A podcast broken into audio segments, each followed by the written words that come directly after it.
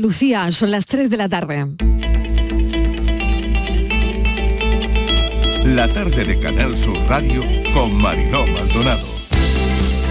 Está investigando la Guardia Civil todo lo, sucedido. Se han decretado tres, días de luto oficial en el, en el municipio. Se ha decretado también que las banderas onden a media asta y que lleven en el interior un crespón negro. Además, se han suspendido todos los actos públicos oficiales que estaban organizados por parte del Ayuntamiento durante los días de luto que, que se han decretado. Estaba yo en la zona aquella del descampado y me han pillado. Yo me he encapuchado como si fuera uno más de ellos, lo he, conseguido y me ha dicho uno, mira lo que tengo para los pijos. Me ha, me ha enseñado así, se ha levantado la sudadera y en la barriga tenía un cuchillo. No sé dónde vienen, pero numerosos, de 14 o 15, que son los que yo he visto. Pues por lo visto llevan toda la tarde dando palos, pegando a palos, robando y han cogido a un grupo de chavales de 15 años de aquí del barrio y lo han acabalado a todos y a uno de ellos se lo han llevado al hospital. No sé si habrán partido la nariz, no sabemos lo que le han hecho. A otro le han dado un palo a la cabeza a Carlos lo han acorralado en... Eh, o sea, acorralarlo en portales y salir los, chavales corriendo. Y ahora aquí está aquí la policía tomando nota a nosotros, pero no está persiguiendo. que Lo primero que he hecho al policía es decirle, están en la parroquia, porque lo he, lo he seguido, yo he llamado a la policía tres veces, están en la parroquia, yo iba detrás de ellos.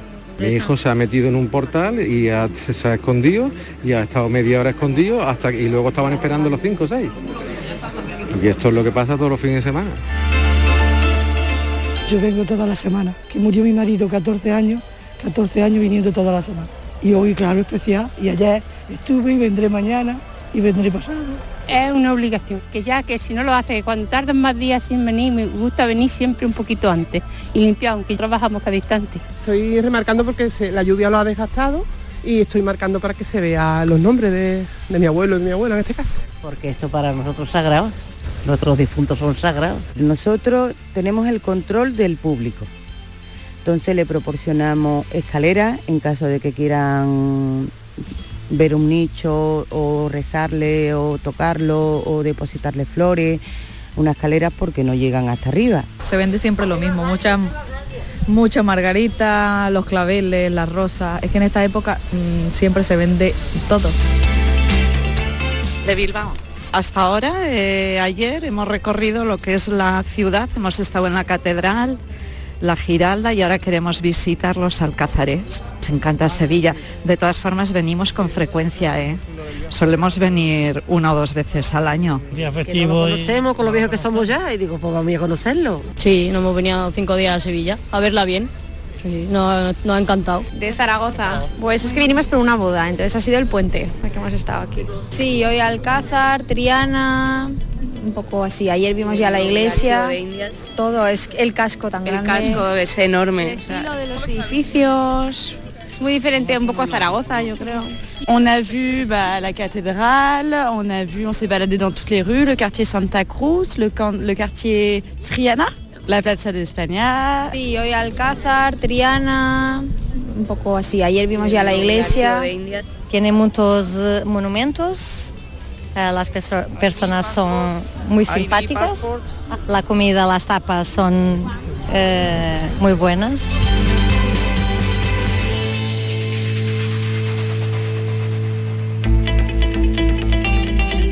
La tarde de Canal Sur Radio con Mariló Maldonado.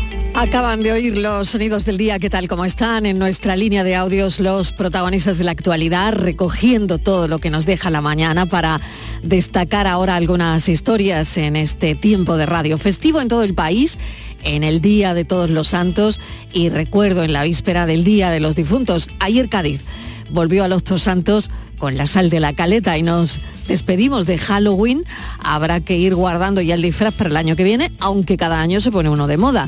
Bueno, es la primera tarde de noviembre, más sol esta tarde que esta mañana, sobre todo por la neblina que ha cubierto toda Andalucía a primera hora de la mañana. La noche nos deja el crimen de un joven de 18 años que ha muerto apuñalado la pasada madrugada en Palomares del Río, en Sevilla. El ayuntamiento ha decretado tres días de luto oficial, secreto de sumario ahora mismo, y se pide la colaboración ciudadana por si alguien ha visto algo que pueda ayudar a esclarecer lo que ha ocurrido. Enseguida vamos a contar más detalles de este crimen tremendo de un joven de 18 años en la puerta de su casa. Dos apuñalados en zonas de ocio en Sevilla y Granada, uno de ellos grave, un joven de unos 30 años que ha resultado herido grave al salir de una discoteca en Sevilla, apuñalado por la espalda, y otro herido de forma superficial en una zona de ocio en Granada. La policía también investiga el tiroteo en la barriada de La Corta, en Málaga. El joven herido falleció. Cinco disparos. No hay ningún detenido de momento. Y entre las incidencias también de la madrugada, 18 jóvenes detenidos por la llamada caza del pijo. Hubo heridos en los remedios en Sevilla, alarma social también, porque los agresores llevaban cuchillos, machetes, lo han oído en nuestra línea de audios. Un juzgado de lo penal de Sevilla condenaba el año pasado a cinco jóvenes por estas agresiones. Noticias económicas siguen sin ser buenas para muchas familias. Los efectos de la subida del Euribor notándose en el bolsillo. Termina octubre en el 2,629, 6, o sea, 2,629%, su nivel más alto desde enero del año 2009. Son muchos datos y esto va a hacer que suban las hipotecas, pues por ejemplo, una de 150.000 euros eh, con un tipo variable subiría a 228 euros a 25 años. Los economistas ya hablan de estrés financieros. Cuatro de cada diez hogares podría tener apuros. Este martes entra en vigor la Ley Europea de Mercados Digitales, la Ley Antimonopolio para las grandes plataformas de Internet. La ley se empezará a aplicar en mayo del 2023 y pretende combatir el abuso de poder de gigantes como Google, Amazon, Apple o Facebook. Se prohibirá combinar datos personales y cruzar la información de la gente que usa estas plataformas. Las multas pueden ser de hasta un 20% de la facturación mundial de estas empresas. Así que hoy entra en vigor la nueva Ley Europea de Mercados Digitales. Un hallazgo escalofriante. Se han descubierto en Kiev 34 cámaras de tortura. Invierno de generadores eléctricos en Ucrania. El 80% de los hogares en Kiev sin agua ni electricidad. El alcalde ha pedido a la población que intenten acumular como puedan toda el agua que sea posible. Así que la población en cola delante de las fuentes, las que quedan con agua. Por otro lado, sabemos que Rusia llama a 120.000 ciudadanos a cumplir el servicio militar. Y versiones muy extrañas, muy, muy extrañas, sobre lo que le ha podido ocurrir al que fuera el famosísimo ajedrecista ruso Anatoly Karpov, de 71 años. De su golpe en la cabeza circulan numerosas versiones contradictorias y extrañas teorías. Se ha dicho que ha sido atacado en la Duma estatal donde es diputado, se ha dicho que tropezó, se ha dicho que estaba borracho en su casa y lo único que se confirma es que Karpov está ingresado grave en un hospital. En este programa nos encantan las palabras, ya saben que hay un diccionario muy famoso británico que es el Collins, que está eligiendo sus palabras del año y una de ellas es, fíjense, permacrisis, periodo prolongado de inestabilidad que resume el ambiente que vivimos desde hace años, con la pandemia, con la guerra, con la inflación, con las crisis económicas. El Collins ha elegido permacrisis o crisis permanente. Hoy las flores son la imagen común de este día. Están un 30% más caras de lo que pagamos este mismo día del año pasado. El sector de la flor cortada ha tenido que repercutir todos los gastos de, más que tienen ahora mismo, ¿no? Hoy los floristas venden para todo el año. Los pasteleros también con los tradicionales buñuelos y huesos de santo y los sabores de este día. Hoy hablaremos además en el programa de un concurso de epitafios. Bienvenidos a la tarde.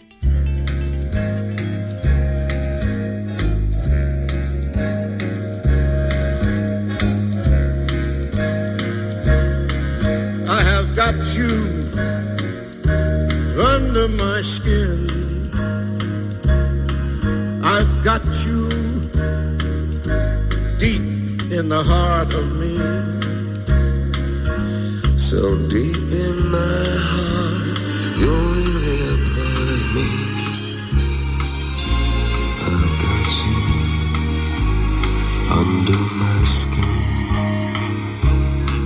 I have tried so not to give in.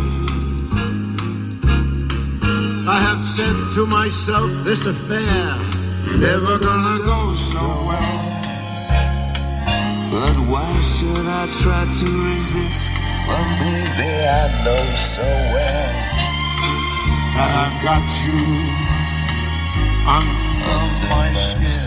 Como les decía, hablaremos hoy de un concurso de epitafios. Recordaremos que el director de cine, Billy Wild- Wilder, el director de Con faldas y a lo loco, escribió en su lápida, soy escritor, pero bueno, nadie es perfecto, haciendo alusión a la frase final de mm, una de sus películas más famosas, Con faldas y a lo loco. Eso es lo que tiene Billy Wilder en eh, su epitafio, en su lápida. Soy escritor, pero bueno, nadie es perfecto. Por ejemplo, el de Groucho Marx, quizás sea uno de los epitafios más famosos de la historia. Perdone que no me levante. El epitafio de Miguel Miura, el dramaturgo que se decantó por darle un toque de humor al suyo. Ya decía yo que este médico no valía mucho. Y el epitafio de quien están escuchando, Frank Sinatra, optimista hasta la tumba, nunca mejor dicho, escogió la frase, lo mejor está por llegar.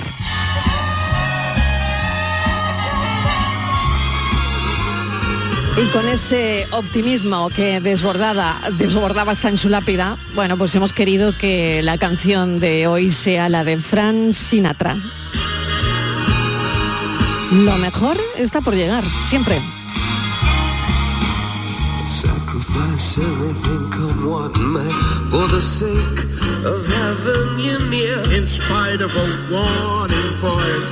Comes in the night and repeats and it shouts in my ear.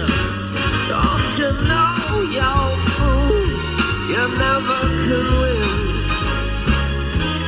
Use your mentality, wake up to reality. Each time that I do, just the thought of you makes me stop before I begin. Cause I've got you. A las 5 de la tarde concurso de epitafio. Este era el tema de Frank Sinatra. Le hemos pegado a Bono, ¿eh? porque es una versión preciosa con el líder de U2, Bono. Las 3 y casi cuarto.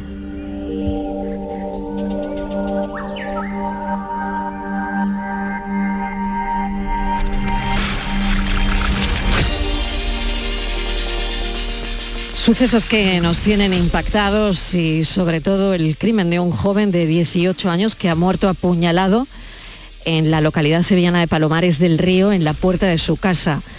No sé si a esta hora hay algún dato más, se ha decretado el secreto en sumario y mm, bueno, lo que hemos visto es que se está pidiendo la colaboración ciudadana. Mesa de redacción, Estíbaliz Martínez, bienvenida, ¿qué tal? Hola Marilo, ¿qué tal? Buenas tardes. Pues sí, mira, un equipo de policía judicial de la Guardia Civil de Mairena del Aljarafe se ha hecho cargo de, de la investigación. Era sobre las 4 de 4 menos cuarto aproximadamente de esta pasada madrugada de esta noche de Halloween, cuando el servicio de emergencias, el 112 de Andalucía, recibió una llamada alertando de la presencia de un joven que estaba tumbado en la acera de, de una de las calles de este municipio de Palomares del Río y estaba inconsciente. Eh, este joven presentaba una puñalada en el pecho y la agresión parece ser que se produjo sobre las 3 aproximadamente de la madrugada en las, eh, vamos, cerca, en la puerta de su vivienda, ¿no? en la urbanización de la Mampela, en Palomares del Río.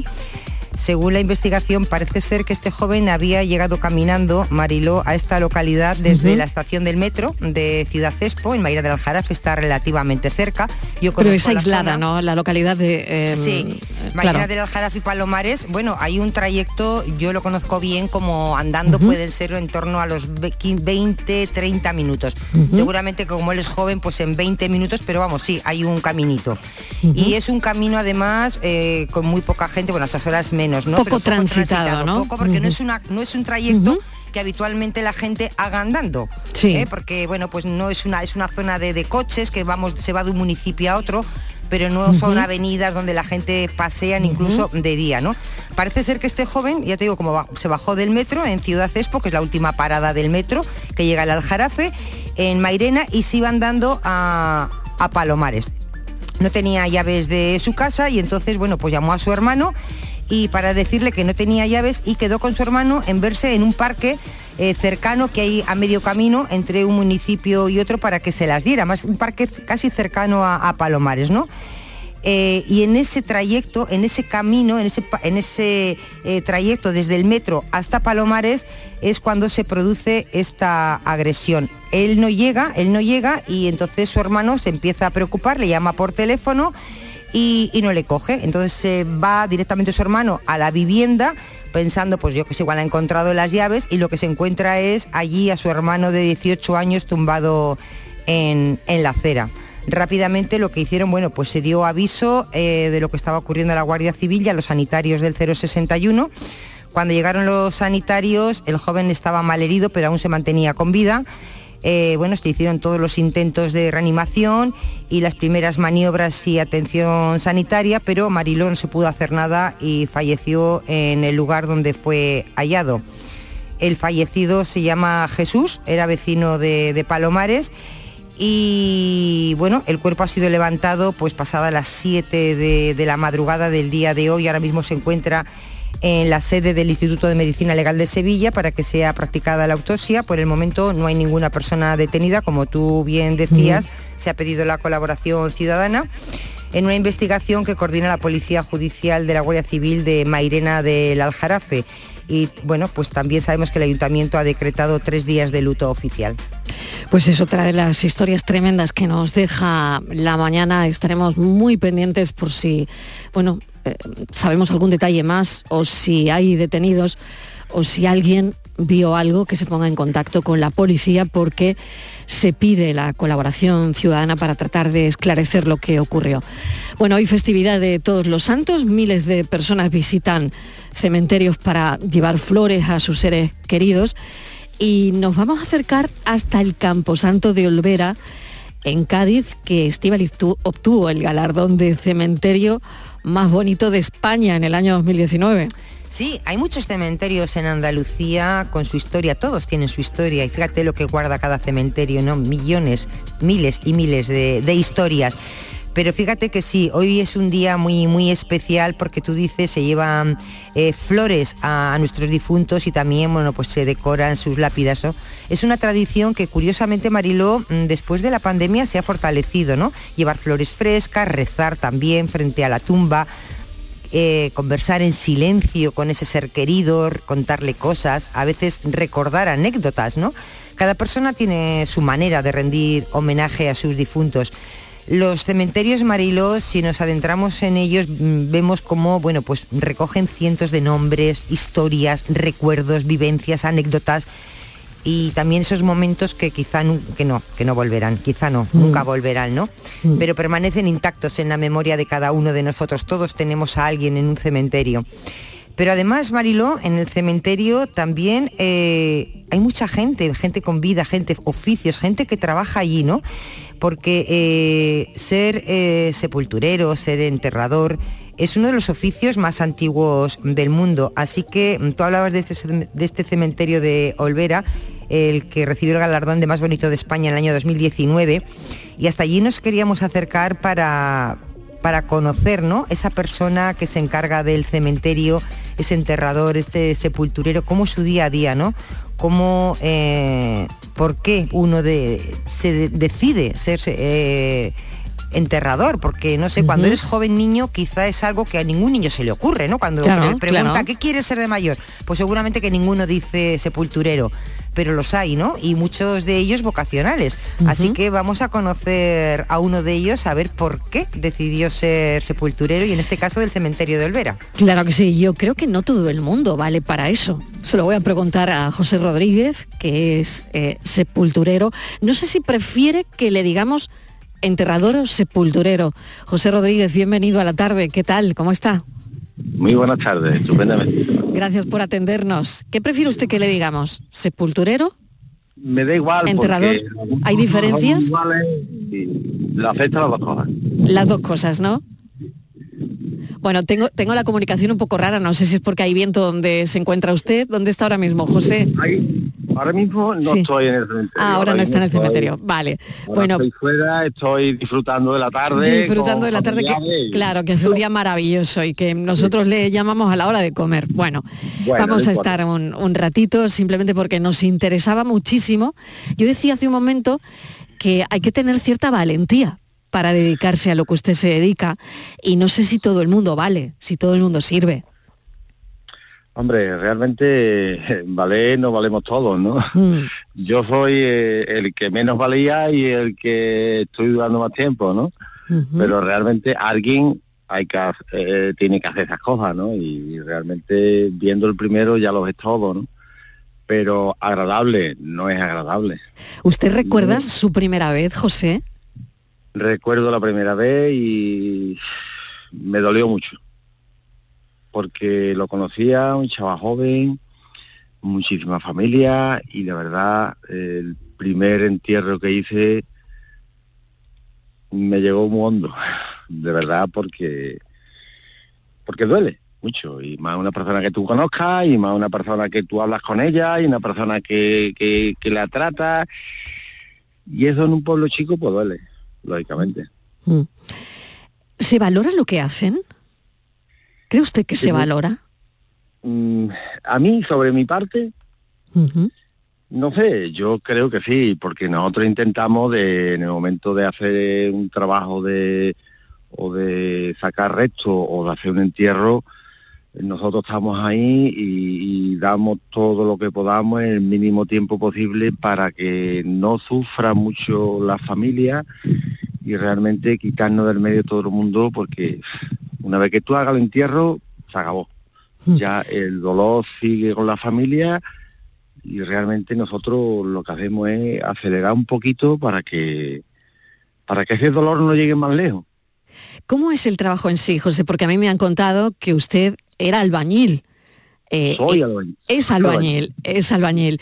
Y, y no sé cómo termina en el, en el cementerio de, de Olvera. Me gustaría que nos contara un poco cómo, cómo fue eh, ese recorrido, ¿no?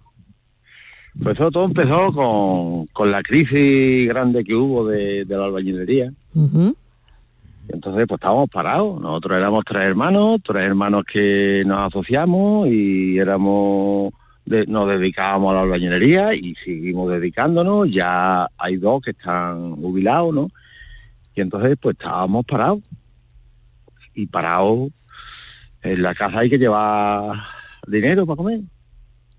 Nos propusieron el cementerio y decidimos que sí, de cogerlo. Mira, pues un poquito que se echa más en la casa, ¿no? Y empezamos cuatro o cinco personas, de las cuales el único que queda soy yo, los demás están jubilados, han retirado, y todo fue por porque no había trabajo. Y era una opción que tenían el Una cementerio. ¿no? Y gracias a Dios. Y ahí pues, se agarraron, ¿no? Claro. Sí, sí, ahí nos agarramos y ahí sigo todavía, aunque yo sigo trabajando de, de albañilería, yo soy autónomo, tengo mi trabajador, ¿no? Y cuando hay un trabajo en la parroquia, pues dejamos lo que es el, la albañilería y vamos exclusivamente a hacer el servicio de, de- de enterrador o sepulturero, como ustedes queráis. Claro, y, ese cambio usted cómo lo lleva, cómo lo lleva estar haciendo, pues yo qué sé, una reforma en una casa con todo el mundo contento, pues supongo, ¿no? Porque pues, la casa está quedando bonita, ¿no? A, a, bueno, a cruzar al cementerio. Eh, ahí es mu- eh, Tiene que cambiar el chip, ¿no? Se cambia mucho porque realmente de, de puertas hacia afuera del cementerio eh, la forma de, de- el cachondeo, la broma es una cosa y cuando tú te metes dentro del, del cementerio ya es otra cosa muy distinta. Ya aquello es muy respetuoso. Por lo menos ya le he dicho otras veces que es lo que yo considero. Aquello es muy- hay que andar con mucho respeto Mm. porque aquello es un campo santo. Claro. Y el- eh, durante la semana, ¿cuántas veces va? Mm, Yo hace eh, una semana que tuve allí un entierro Sí. y en un panteón bajo suelo y hasta hoy no, no he ido. He ido a hacer un trasiego, lógicamente. Dentro de la semana he hecho un trasiego también, que han llevado los restos fuera, ¿no? Para el crematorio y llevárselo a la familia fuera, ¿no? Pero realmente mm, los trabajos que se hacen allá arriba son menos de los que y, y ahora que si hicieran todavía muchos menos, ¿no? Eh, se- la gente va mucho más al municipal que al parroquial. Por comodidad, no lo sé. Pero es, no sé, es costumbre de, de que la gente busque más que nada las comodidades y, y el, la- el acceso más rápido. Allí hay más aparcamiento, en el parroquial hay menos aparcamiento. Pero bueno, eso son ya problemas de otra índole. Yo me imagino lo difícil que tiene que ser José, aunque es verdad que con el tiempo, bueno, pues usted ha- habrá, eh, tendrá pues sus, mm, no sé, su manera, ¿no? Particular de, mm, de encajar la- las cosas, ¿no? Con, con cada familia. Pero claro, en ese momento tan, tan difícil de cerrar, por ejemplo, una, una sepultura, donde probablemente, pues yo lo que he visto es que muchas personas que, que hacen su trabajo están en un andamio, ¿no? Eh, no sé si usted mira la cara de la gente, si prefiere no mirar, si prefiere no oír, si mm, se centra única y exclusivamente en el trabajo que tiene que hacer en ese momento. Realmente eh, lo que usted ha dicho, yo intento con el trabajador que tengo y centrarme en lo que voy a hacer. Intento no mirar para atrás, porque en el momento que vea a la familia ya, como he dicho antes, nos conocemos todo el mundo, ya Mm. te cortas más, ¿no? Eh, hacer el trabajo lo más rápido posible. Tiene que tener la sensación de que está usted solo ahí, ¿no? Exactamente, sí, porque es que mm, con la primera experiencia que tuve, eh, allí había muchísima gente y la verdad lo pasé muy mal. Lo paso mal todas las veces que yo hago un entierro, porque no es agradable. No, no creo que nadie tenga el cuerpo de decir, "Ah, esto no es nada. No. Eh, muy- se tiene mucho respeto a esa a esas cosas y más un entierro porque llorando ay, gritando ay, acordándose de del que se va y el que Claro. ya no lo van a lógicamente Estoy pensando que durante el confinamiento en la pandemia eh, a- salíamos a aplaudir a las 8 de la tarde a los sanitarios, ¿no? Pero no sé si nos hemos olvidado de la gente como usted, que, que ha tenido que ser tan duro también en ese Muy- momento, ¿no? muy duro porque a los tres o cuatro días de que nos encerraron yo tuve tuvimos que subir a trabajar y muy penoso porque todos los trabajos que hemos hecho cuando hemos estado encerrados siempre se ha pedido permiso a las autoridades porque nos tenían prohibido salir a la calle, pero lógicamente teníamos que salir y decir dónde estábamos. Y realmente daba mucha pena de encontrarnos con el cura, el monaguillo, la familia más cercana y nosotros los trabajadores, allí en el mismo cementerio. Daba mucha pena y en algunos, en algunos casos ni flores. De verdad, uf, Dios quiera que no venga más. ¿eh? De verdad.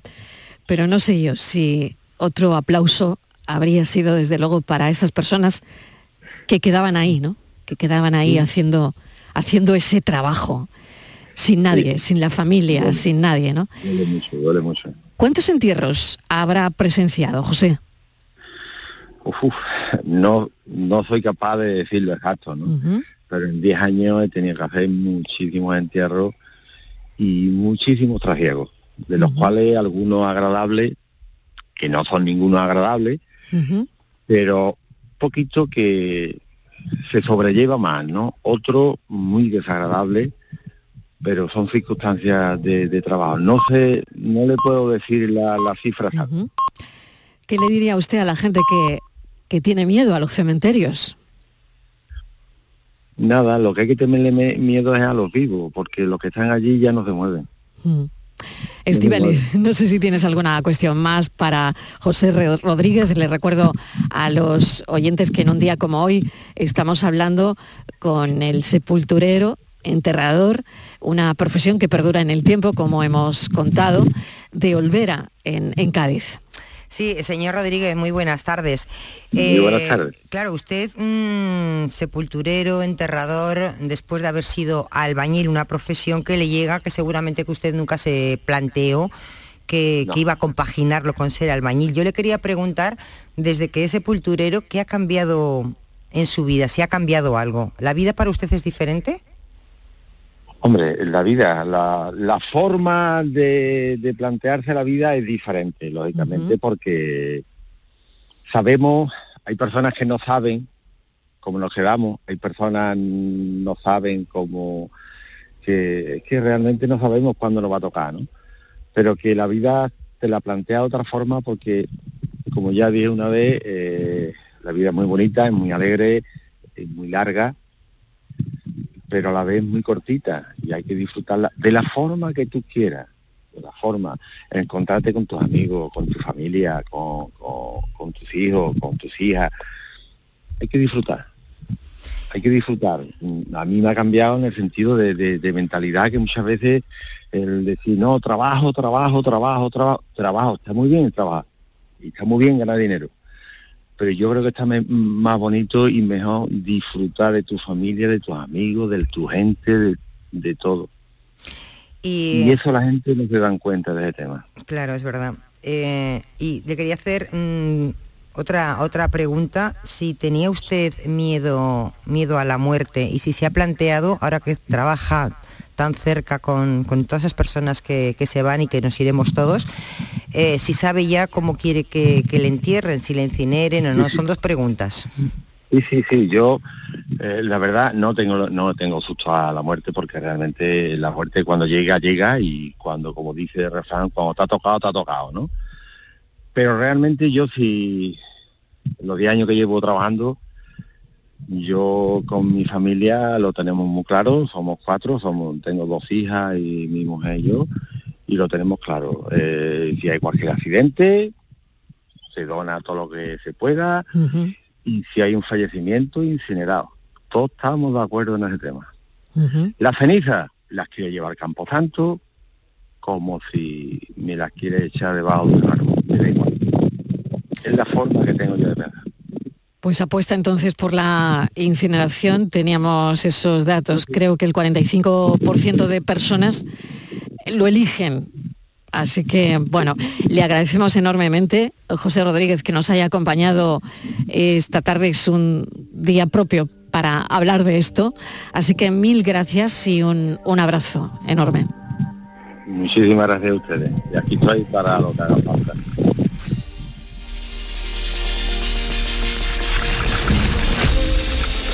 Tres y 34 de la tarde, vamos un momentito a publicidad y a la vuelta hablamos de un festival de música. La tarde de Canal Sur Radio Con Mariló Maldonado. También en nuestra app y en canalsur.es. Este jueves 3 de noviembre, la tarde de Canal Sur Radio, con Mariló Maldonado, te cuenta el inicio de la campaña del aceite de oliva desde Oleícola Jaén, en Baeza, con unas instalaciones totalmente renovadas y una almazara de vanguardia dotada de las últimas tecnologías que la sitúan como referente mundial en el sector. La tarde de Canal Sur Radio, con Mariló Maldonado, este jueves 3 de noviembre desde Oleícola Jaén, con el patrocinio de Oleícola Jaén. Este martes en el Eurojackpot de la 11 por solo 2 euros hay un bote de 118 millones. Y tan tatara millonario porque con el Eurojackpot, el mega sorteo europeo de la 11, no solo te haces millonario tú, también tus hijos y los hijos de tus hijos y los hijos de los hijos de tus hijos. Compra ya tu Eurojackpot de la 11, que son 118 millones. Eurojackpot de la 11, millonario por los siglos de los siglos. A todos los que jugáis a la 11, bien jugado. Juega responsablemente y solo si eres mayor de edad.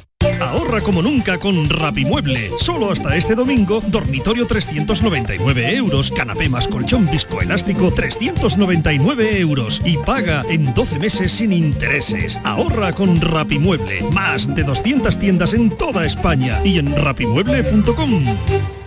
¿Y tú?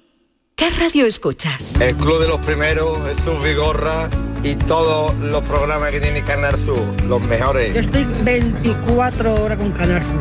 Es la mejor cadena que se puede escuchar. Sobre todo los informativos me encantan porque me dicen cosas para estar alerta. Canal Sur Radio, la radio de Andalucía. Yo escucho Canal Sur Radio. La tarde de Canal Sur Radio con Mariló Maldonado.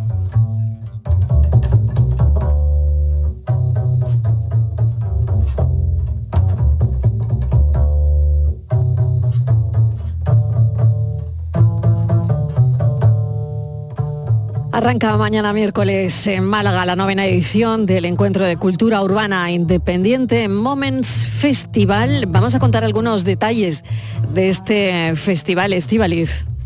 Sí, Marilo, eh, mañana, mañana arranca. La cita va a contar, además es muy importante, con charlas, con exposiciones, documentales, intervenciones artísticas, conciertos, talleres de disciplinas, por ejemplo, como arte urbano, la música, la fotografía, la ilustración, el diseño, el cine como verás, completísimo. Además, fíjate que en esta edición, Mariló, se va a premiar al sticker malagueño Paco Núñez y a la vieja Juanma de Lemin Bar.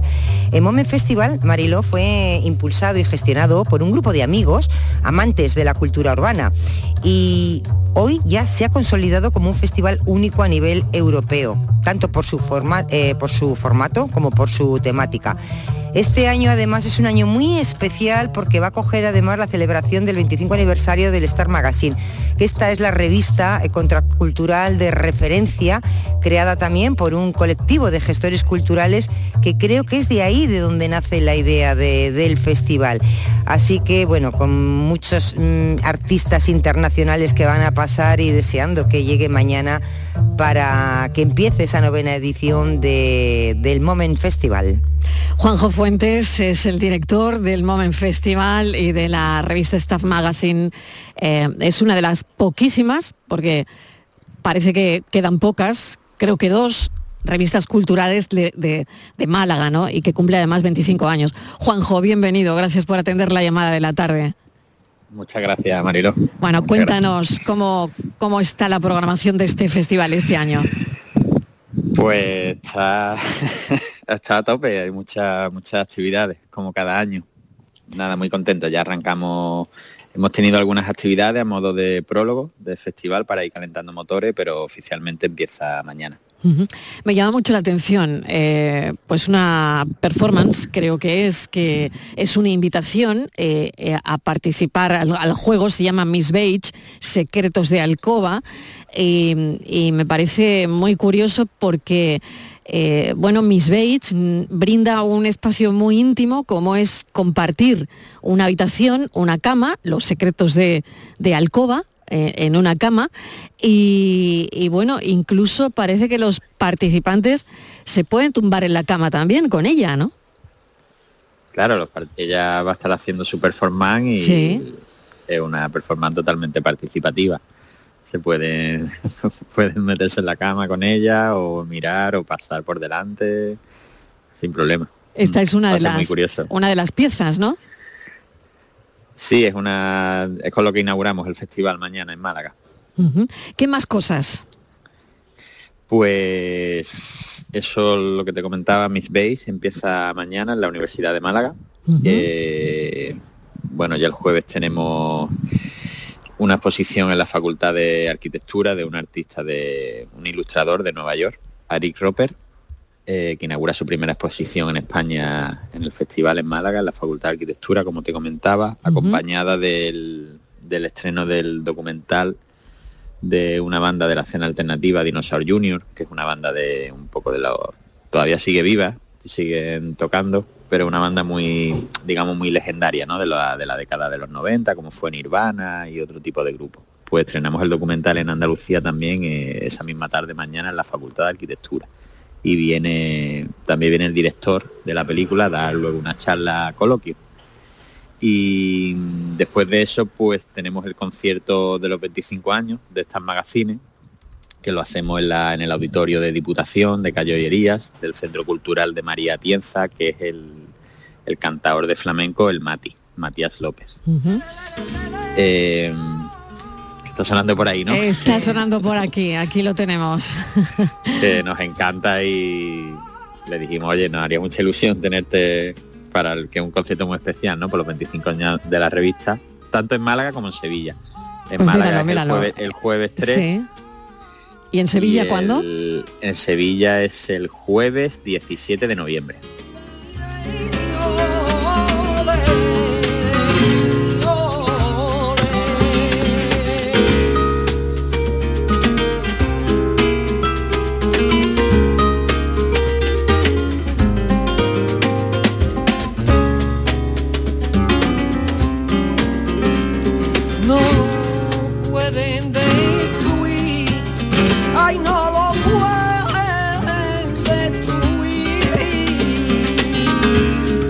Festival que arranca mañana miércoles en Málaga, Estivaliz. Sí.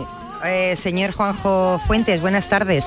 Eh, yo no Buenas conozco el, el festival, no lo he visto, tengo ya ganas por lo que he conocido, lo estoy escuchando y he leído, pero lo que sí he visto ha sido imágenes y atraen muchísimo ustedes, pero mucho a, a gente joven. A, much- bueno, a todo tipo de público, pero me llama la atención que sobre todo eh, han sabido captar la atención de, de los jóvenes.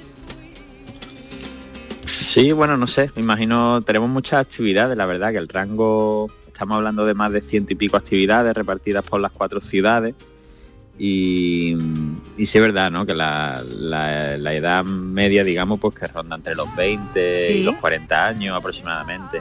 Esto de cultura urbana es que está como muy de moda, ¿no? ¿Han sabido ustedes? eh, Bueno, para nosotros, nos- nosotros desde que mm, no sé, desde que empezamos con la, a realizar actividades culturales, pues siempre nos hemos sentido como de la calle, ¿no? Porque no, o sea, nosotros no hemos ido a la universidad para estudiar la gestión cultural, sino que empezamos como un hobby a realizar actividades, porque nos veíamos que no había mucha actividad en Málaga para nosotros, entonces dijimos, bueno, pues nadie mejor que nos, o sea, vamos a hacerlo nosotros, si nadie, si no hay nadie que la oferte, ¿no? Pues vamos a crearla nosotros, vamos a montar nosotros exposiciones, vamos a traer nosotros conciertos, y así empezamos nosotros a, a hacer gestión cultural, a organizar eventos. Moments Festival. Ujú. Y bueno, y, y nada, y ahí estamos, llega- llegamos ya casi 30 años realizando actividades, y ya no solo en Málaga, vamos, en España y hasta en el extranjero hemos salido a hacer cosas. Pues mucha suerte, mil gracias y bueno, arranca mañana esta edición de Moments Festival novena, si no me equivoco, ¿no? Sí, es la novena edición. Y muy ilusionado porque bueno, de- después del 12 de noviembre que termina en Málaga, del 15 al 19 estamos en Sevilla, que va a haber como entre 30 y 40 actividades por toda Sevilla capital y del 24 al 27 en Madrid, Pues mucha suerte. todo noviembre. Mil Pues muchas gracias. Un- que muchas vaya gracias. todo muy bien. Moments Festival. Gracias, gracias. Tu casita la mía.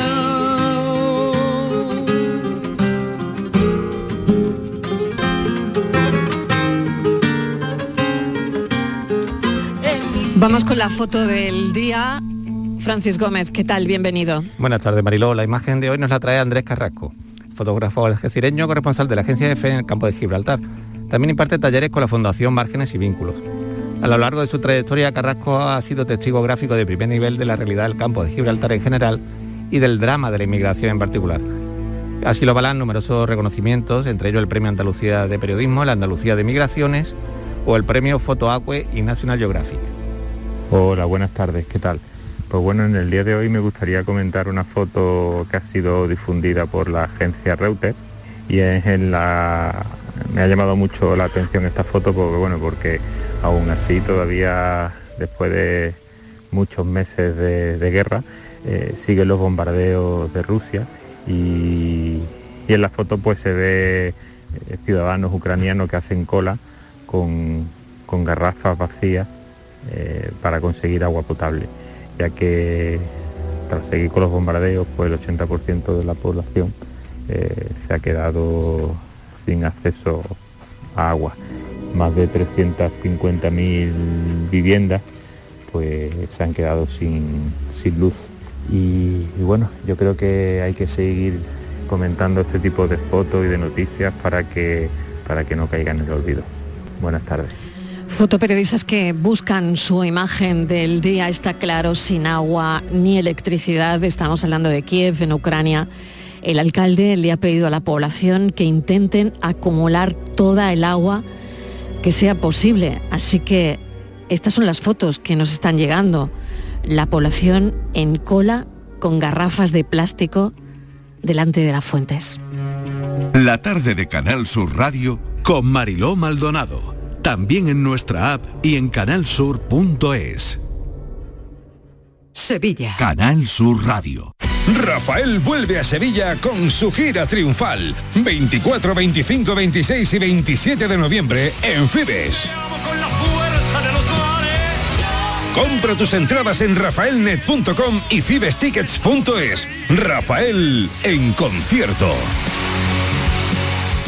HLA Santa Isabel pone a tu disposición la unidad de traumatología y ortopedia especializada en pediatría, columna, hombros y codo, muñeca y mano, cadera, rodilla, tobillo y pie. Con guardias localizadas las 24 horas y los últimos tratamientos en prótesis. Consúltanos en el 954-570004 o en Luis Montoto 100. HLA Santa Isabel, contigo cuando más nos necesitas. Trabajo en equipo. Bien hay los ocho. Compromiso. Nadie se descompone. Esfuerzo. De viento cada parada. Sacrificio. Dicen que nunca se rinden. Constancia. Sigo.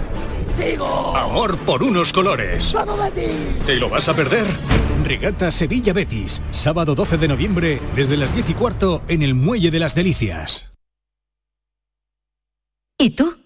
¿Qué radio escuchas? El programa que yo escucho es La Noche Más Hermosa. La Noche Más Hermosa, el programa de la tarde, el de salud que empieza a las 6. A la una, los deportes. Me encanta el comandante Ana. Los fines de semana, por supuesto, Pepe de Rosa y Ana Carvajal y Pilar Muriel los fines de semana.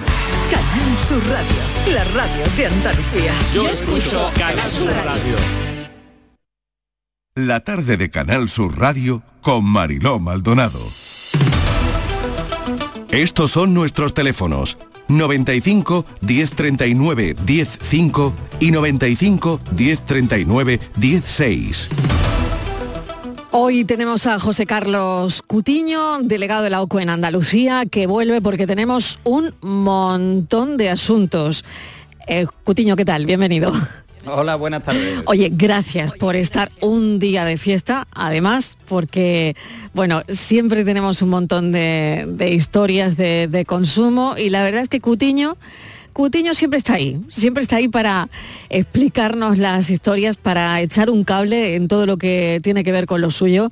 Y Estivaliz, la verdad es que esto es así, ¿eh? hay que agradecérselo. Hay que agradecérselo porque él nunca tiene un no mm, para los nunca tiene un no, para Canal Sur nunca tiene un no. Bueno, alguien te lo va a agradecer algún día. Sí, alguien te lo va a agradecer. Tenemos a Virginia al teléfono, una oyente que quería entrar. Si os parece, empezamos con ella, ¿vale? Venga, vamos. Virginia, ¿qué tal? Bienvenida. Hola, buenas tardes. Bueno, pues adelante. Aquí tienes a José Carlos Cutiño. Sí.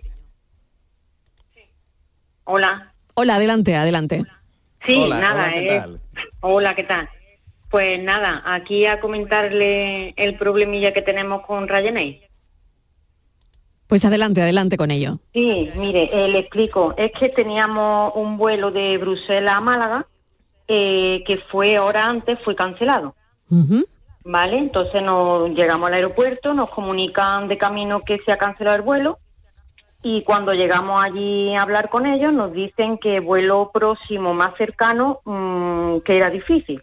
Entonces nada, le dijimos porque el nuestro iba a dirección Málaga y le dijimos que lo que queríamos era el próximo más cercano posible.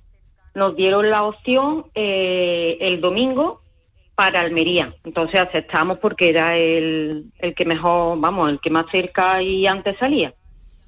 Eh, nos dieron una notificación con los derechos del pasajero y nos dijeron que no nos preocupásemos, que todos los gastos que del jueves a domingo, tanto hotel como transporte, comida, que no nos preocupáramos, que eso estaba todo pagado. ¿Qué pasa? Que llegamos, nos dicen que cuando volvamos de regreso, nos, eh, vayamos a la página de Ryanair y mandemos dos reclamaciones, una por indemnización y otra con todos los gastos. Y que en un plazo de 12 días, pues nos comunicarían algo. Eh, vamos ya por 20 días y me encuentro que me mandan eh, un email diciéndome que como fue huelga de trabajadores del aeropuerto, que ellos no se hacen cargo. Entonces, para ver, no sé. ¿Qué posibilidades tienen? Claro. Hoy, y además creo que ha empezado otra huelga de Vueling, que eh, va a ser hasta, creo que hasta diciembre, me parece. no tengo aquí los datos ahora mismo, pero sé que hay otra huelga de Vueling. Bueno, eh, José Carlos, a ver, ¿qué, posibilidades tiene Virginia con todo esto que nos está contando? Y yo no sé si eh, tienes que repreguntarle algo. Adelante. Bueno, aquí lo primero que hay que determinar es cuáles son las causas de, la cancelación de su vuelo, porque realmente una vez que se produce eh, la cancelación y no le dan una alternativa fuera de las cuatro horas siguientes, ya estamos hablando de que hay que tratarlo a efectos de compensaciones como una cancelación. ¿no? Y lo fundamental es la causa por una razón sencilla cuando eh, la causa que lo provoca es una circunstancia extraordinaria, la compañía no está obligada a pagar compensación pero estoy refiriéndome a la compensación que está entre 250 y 600 euros. La compañía siempre tiene que hacerse cargo de lo que se denominan los gastos de atención, es decir, la manutención, el alojamiento y demás, para poder transportar al viajero en, otro momento. ¿no?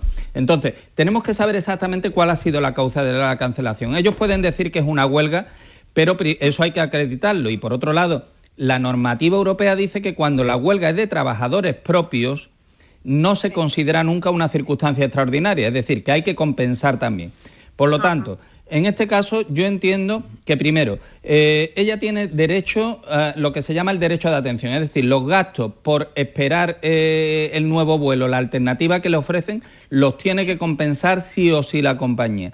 Y además, dependiendo de cuál ha sido la causa del retraso en el vuelo, pues podrá tener o no derecho a esa compensación, no sé ahora mismo, los kilómetros Bruselas-Málaga, eh, cuántos pueden ser, pero esa compensación está entre 250 y 600 euros según eh, el recorrido, debe de estar entre los 400 y los 600 euros, y eh, va a depender de que la huelga fuera, lo primero que realmente existiera, ¿no? Porque a mí me resulta muy raro esto de que Ryanair no saque el tema de la huelga hasta que no contesta la reclamación que no lo diga cuando está aplazando el vuelo. Esto ya, huela pues no quemado, ¿no? por decirlo en, términos coloquiales.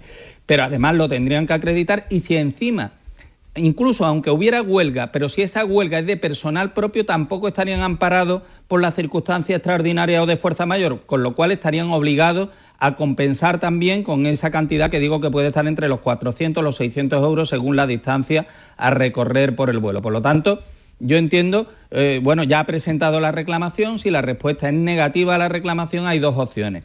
O bien reclamar ante la Agencia Española de Seguridad Aérea, ante AESA, que es la competente para la aplicación del reglamento comunitario, o bien recurrir a los tribunales de justicia, que hay que recordar que cuando hablamos de demandas de menos de 2.000 euros no es necesario el abogado ni el procurador, con lo cual, bueno, pues no hay el riesgo de costas y evidentemente estos asuntos se suelen resolver pues con bastante facilidad, porque incluso las compañías mm, aguantan mucho el tirón, esperan que se les demande, pero una vez que se les demanda, normalmente incluso se allanan, ni siquiera discuten en los términos de, la demanda.